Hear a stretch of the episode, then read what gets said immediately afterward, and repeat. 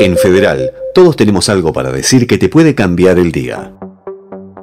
Bienvenidos a un nuevo podcast de entrevistas de FM Federal. En esta entrega, charla exclusiva con Sofía Varela del Comité de Seguridad de la Información de la PFA. Consejos prácticos sobre el phishing.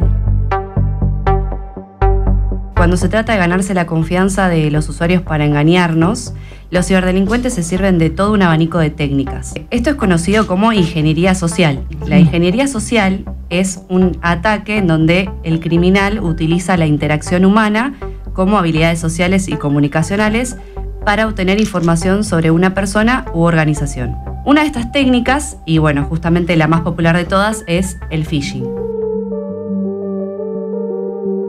El phishing es una forma de engaño cuyo propósito es obtener información confidencial de los usuarios. A través de una suplantación de identidad, eh, se realiza la comisión de una estafa posterior. El objetivo del phishing justamente es obtener información de los usuarios, ya sea como por ejemplo contraseñas, direcciones, datos bancarios, para realizar acciones fraudulentas posteriores. A diferencia de otros tipos de amenazas de Internet, el phishing no requiere conocimientos técnicos especialmente sofisticados. Esto hace que sea más peligroso aún. De hecho, el phishing es la forma más sencilla de ciberataque y al mismo tiempo es justamente la más efectiva y peligrosa. Los autores no es que tratan de explotar una vulnerabilidad técnica de un sistema operativo, sino que utilizan justamente esta ingeniería social en donde ningún sistema operativo está completamente a salvo del phishing. De hecho, los atacantes a menudo recurren al phishing porque no pueden encontrar ninguna vulnerabilidad técnica y en la mayoría de estos casos el eslabón más débil de cualquier sistema de seguridad no es ninguna falla oculta en el sistema informático, sino que el medio más utilizado actualmente por los atacantes para poder realizar este tipo de delitos es a través del correo electrónico. Los delincuentes se hacen pasar por una entidad confiable y solicitan al usuario que proporcione información o que haga clic en un enlace que lo lleva a un sitio web falso. Los mails lo que tienen eh, como característica es que suelen ser muy convincentes y simulan haber sido enviados por una entidad conocida y confiable por el usuario con la cual uno opera habitualmente. ¿Cuál es la característica, digamos, de estos correos electrónicos? Es que se alegan diversos motivos, como ser, por ejemplo, problemas técnicos, actualización de datos. Bueno, para poder verificar que un correo electrónico es falso, es importante tener presente el dominio de, quién eh, viene, digamos, este correo electrónico. ¿En algún momento ya me llegó algún eh, tipo de, email proveniente de este dominio? ¿Pertenece a este banco o, a la empresa en la que yo tengo algún tipo de relación? Eh, justamente, bueno, hay que verificar el encabezado del correo.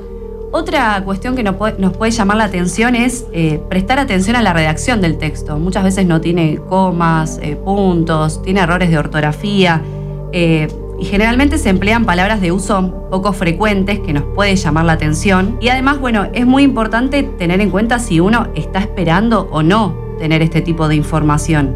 Lo que nosotros recomendamos es que antes de hacer clic en algún enlace que, que venga adjunto o completar una serie de datos que nos solicita el correo, llamar a la entidad, llamar al banco, comunicarnos o apersonarnos y consultar si, si ellos nos han enviado este email para, para poder, eh, digamos, corregir esta situación y estos motivos que ellos nos alegan por las cuales nos quieren suspender la cuenta. Hay varias modalidades, como por ejemplo el phishing por sitio web, en donde, bueno, estos sitios son copias falsas de sitios web que uno, uno conoce. Por ejemplo, contar un caso personal, le pasó con la página de la BTV.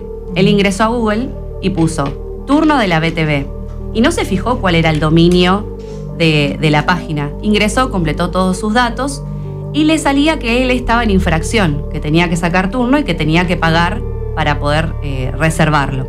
Le llamó la atención porque él justamente, estando teniendo esta eh, precaución de sacar el turno con tiempo antes de que le venza la, BTV que tenía al día, a él le figuraba que estaba en infracción y dice, ¿cómo puede ser si yo eh, tengo que renovarlo en septiembre y estoy sacando el turno en julio. Bueno, justamente como esto le llamó la atención, ahí se dio cuenta de que en realidad estaba en una página que era una copia trucha de la página del gobierno de la ciudad, en donde debería haberse sacado verdaderamente el turno de la BTV. Ese es un ejemplo de phishing por sitio web. Otra opción también, otra modalidad es el phishing, que es a través del voice phishing, lo que antes se conocía como el cuento del tío. Te llaman, te ofrecen un servicio, te solicitan tus datos, ese es tal vez el más conocido.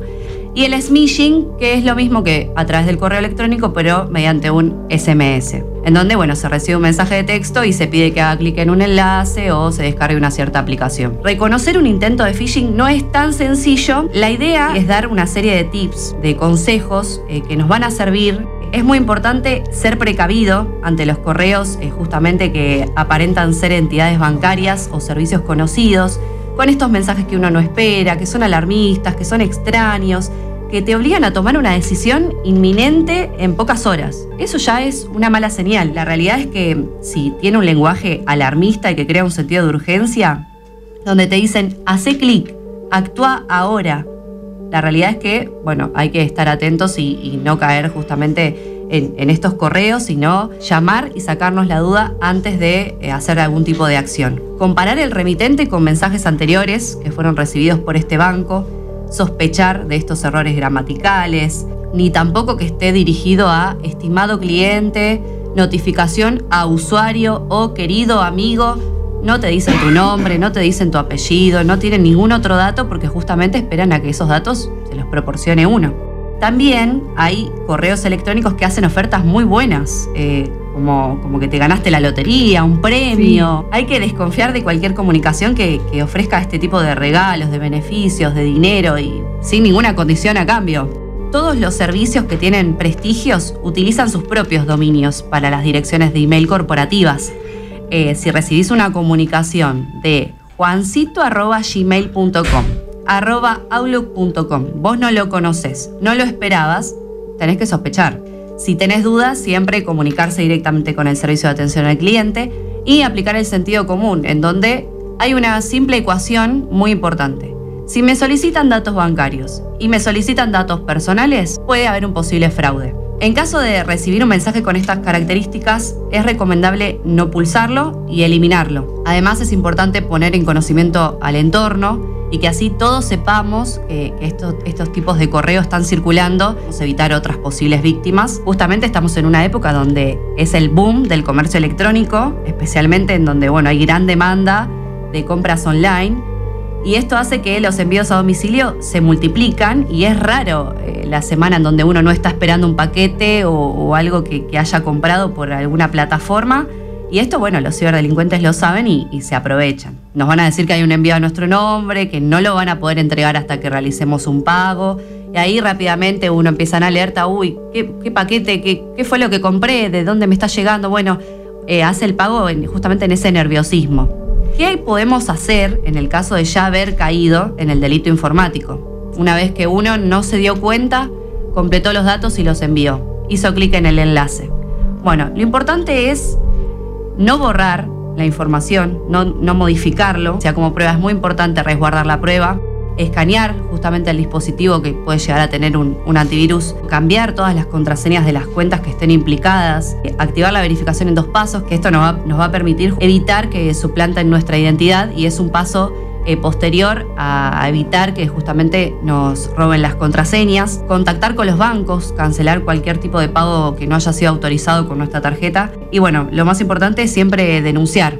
Si recibiste un mail donde dice que tu cuenta fue bloqueada, restringida o te pide datos de tu cuenta, analízalo primero, porque Mercado Pago nunca te va a pedir información personal como tu número de tarjeta de crédito, identificación, claves de seguridad, por email o por teléfono. Una víctima muy importante hace unos dos meses aproximadamente fue PAMI, en donde el ransomware Raicida, un malware que cifró los archivos y los volvió inaccesibles, justamente lo que hicieron fue eh, impactar en más de un millón y medio de archivos de la obra social, es decir, en 831 gigas de información, que todo esto incluía historias clínicas, datos personales, números telefónicos y detalles del DNI. Acá, bueno, los, los ciberdelincuentes lo que hacen es extorsionar, eh, en caso de que no reciban el dinero, en publicar este tipo de información. Y bueno, PAMI lo que tuvo que hacer fue brindar algunas recomendaciones para evitar que jubilados, encima gente mayor, caigan en fraudes y en estafas o extorsiones digitales eh, y evitar que justamente bueno, se perjudique al, al usuario de la obra social. A través de este breve análisis, lo que pretendemos es reflejar que los delincuentes que se desempeñan en este tipo de delitos desarrollaron una inteligencia criminal que la realidad se trasluce en diferentes metodologías, como vimos, y utilizan eh, todo este tipo de ingeniería social para generar perjuicios. Por esta razón es importante estar preparados. La educación permanente es clave. Por eso, desde el Comité de Seguridad de la Información, creemos en la importancia de impulsar una cultura de conciencia y capacitación permanente, no asociada a simples ejercicios aislados. Recuerden que, en primer lugar, debemos ser conscientes de que cualquiera de nosotros es posible objetivo de un ataque y que por eso tenemos que mantenernos siempre atentos y alertas ante cualquier sospecha. Escucha y compartí este podcast para aprender a protegerte en el mundo digital.